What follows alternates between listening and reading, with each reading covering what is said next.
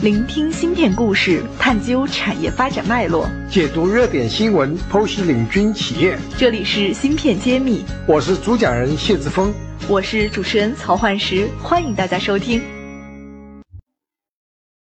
欢迎大家收听芯片揭秘，我是主持人焕石。今天非常高兴，继续和信息安全专家王国斌王总一起继续探讨我们如何来。在大数据时代来保证自己的信息安全。好，大家好。呃，王总上次节目跟我们探讨了很多现在泄露信息安全或者是安全没有得到保证的一些场景。那我想听过上期栏目的小伙伴们应该会有点担心。那么我们这一期就是想作为个人，你应该有什么手段去解决？那么下面把我们的这个话语权交给我们的专家王总。你对我们的很多个人或者是我们的这个平民用户啊，你有什么样的一个建议呢？我给大家的建议就是，日常生活当中，其实我们有很多地方可以去稍微注意一下，就能达到一个比较好的这个信息防范的这个措施。那不需要像国家的那些机密做的那么严格，因为那个成本有点太高了。那的确，对于我们普通老百姓的日常生活来说呢，某些安全的措施反而会。影响我们的生活的便捷性。那么，从个人信息的这个角度来讲啊，我大概把它分成三个类别的信息，它的这个措施和保护方式也差别比较大。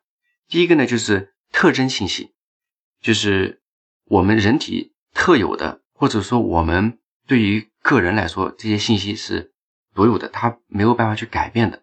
比如说，我们的一些生物识别的特性，就是我们的指纹呢。面部人脸识别的这个人脸的这个情况，还有虹膜呀，还有指静脉呀，就是这些。指静脉又是什么？指静脉就是手指头里面的静脉的特性，来表征一个人的特性。那当然，我们刚才提到这几种场景、几种技术，实际上在未来可能还会有更多的技术的出现。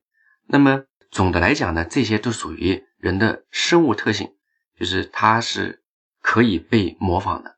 对，我记得像我们看电视，什么易容术就可以把脸换掉，然后眼睛可以戴什么特殊的眼镜，虹膜也不是很准。是的，没错，的确是这样的。就是实际上，我们之所以把这个特性拿出来讲呢，是因为我们所有的安全都是针对于可以被复制或者说可以被人窃取的，我们才需要提供保护。如果本身就没有办法窃取或者被人给 copy 的，那么。这种呢，我们就其实不用太刻意去加密，因为这是唯一的。那么，对于这样的数据来讲，除了人体的这个特性以外，还会有一些，比如我们的身份证号码。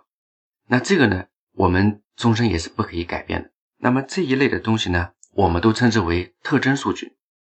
那么对于特征数据来讲呢，我们平常使用的时候呢，要严格的防范，就是我们不要把它泄露给。我们不信任的信息提供方或者服务商，然后呢，我们在使用的时候呢，一定要谨慎使用。但现在填身份证号码的地方实在太多了，我有的时候好像没有办法规避这个事情。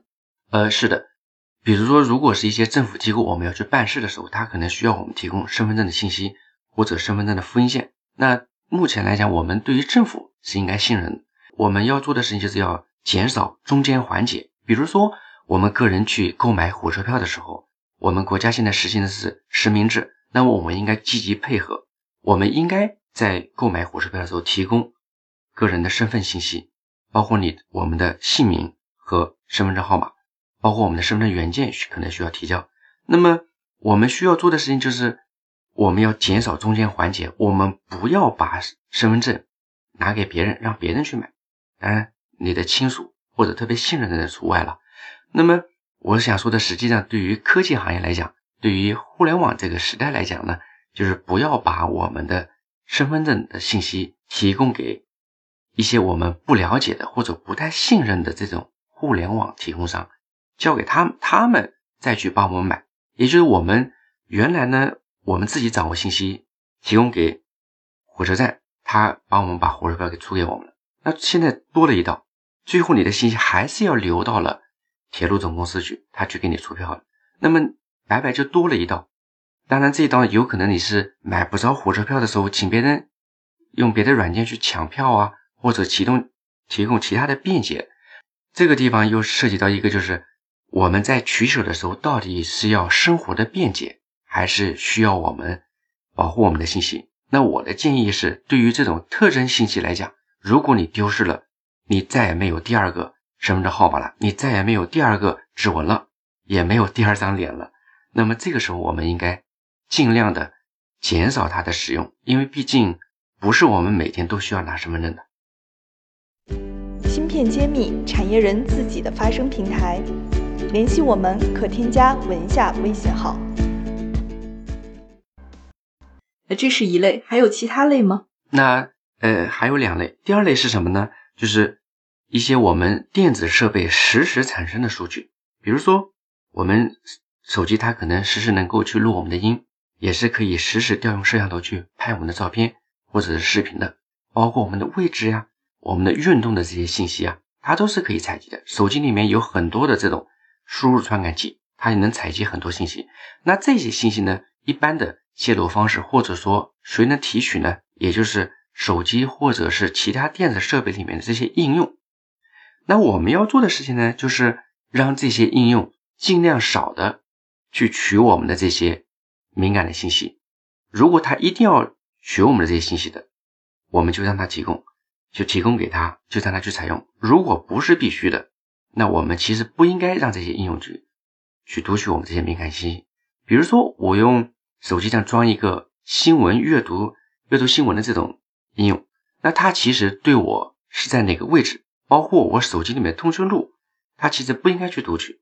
那么对于要读取我的这些敏感信息的这种新闻阅读类的应用，其实我们也应该应该去提高警惕，它到底是为了去分析数据，给我们提供方便、提供这个服务更方便呢，还是说它有其他的，只是把我们作为大数据的一个信息来源，把我们作为它商品的一部分？那这个时候我们是应该去考虑一下这个问题的。那同样也是。刚才提到那个问题，就是我们可能在很多时候，我们应该去判断，我们到底是需要它的服务更重要，还是保护我们的信息更重要？这两个呢，我想只要大家日常生活当中，在使用过程当中有这个意识，基本上也能做一些判定。嗯，你当时判定，我想只要考虑到了，判定基本上都是对的。这是一个选择题。是的。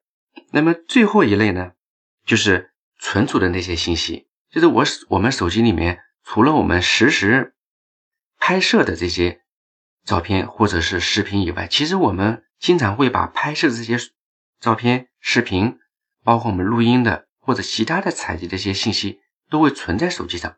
因为我们经常要发朋友圈，可能想起来几天之前或者前一段时间拍摄的照片，我拿出来跟朋友分享一下，这个也属于正常的现象。那么我们平常可能不方便携带电脑，或者说。携带其他的存储设备，我们可能手机里面会存一些我们的资料。那这个呢，我们要做的事情就是要实时的去加密。我们适时的需要采用一些安全的外设来保护我们的这些信息。安全的外设是指什么呢？比如说，我们如果是在我们手机上用软件的方式来进行加密的话，一般我们输入六位、十位或者更多一点十几位的这种密码，那不管。有多长的密码？实际上，在软件平台上，如果有黑客已经内置了木马或者其他病毒程序的话，我们的输入其实对于黑客来讲都属于透明的，也就是他们是可以把我们这些信息都拿走的。也就是我们即使加密，对于他们来说其实是没有意义的。外设呢，就是指的是硬件。那整个这个信息安全的发展来讲呢，趋势一定是未来是往硬件方向去走。而且是一个独立的硬件作为我们的安全选项，它是比较安全的，也就类似于我们在银行服务时候，我们需要用 U 盾或者是一些其他的这种硬件的介质来保护我们的安全，它是相对来说比我们软的或者是其他的方式更安全一些。那么这样的话，就是我们手机上装一个这个安全的芯片，或者是外置一个 U 盘啊，或者是用音频的方式连出来的硬件的方式。都是可以去帮我们保护这些信息安全的。那我们如果把这些硬件的介质拿掉以后呢，我们里头这些存储信息就无法打开，也就黑客如果想偷我们的东西，他偷走了也是没有用的。嗯，这三个场景其实已经涉及到了我们生活中绝大部分了。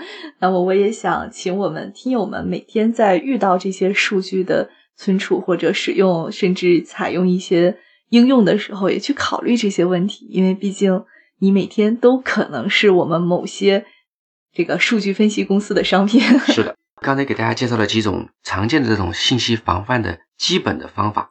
那实际上呢，我们在现在的这个智能设备和移动互联网比较发达的年代呢，我们可能一些移动的电子设备或者是一些智能设备，能够去帮我们做一些人工智能分析的这些设备啊，我们在采购的时候可能要注意一下，就是有很多的设备在目前来讲它是没有一些安全防范的措施的，或者说防范的措施呢比较初级。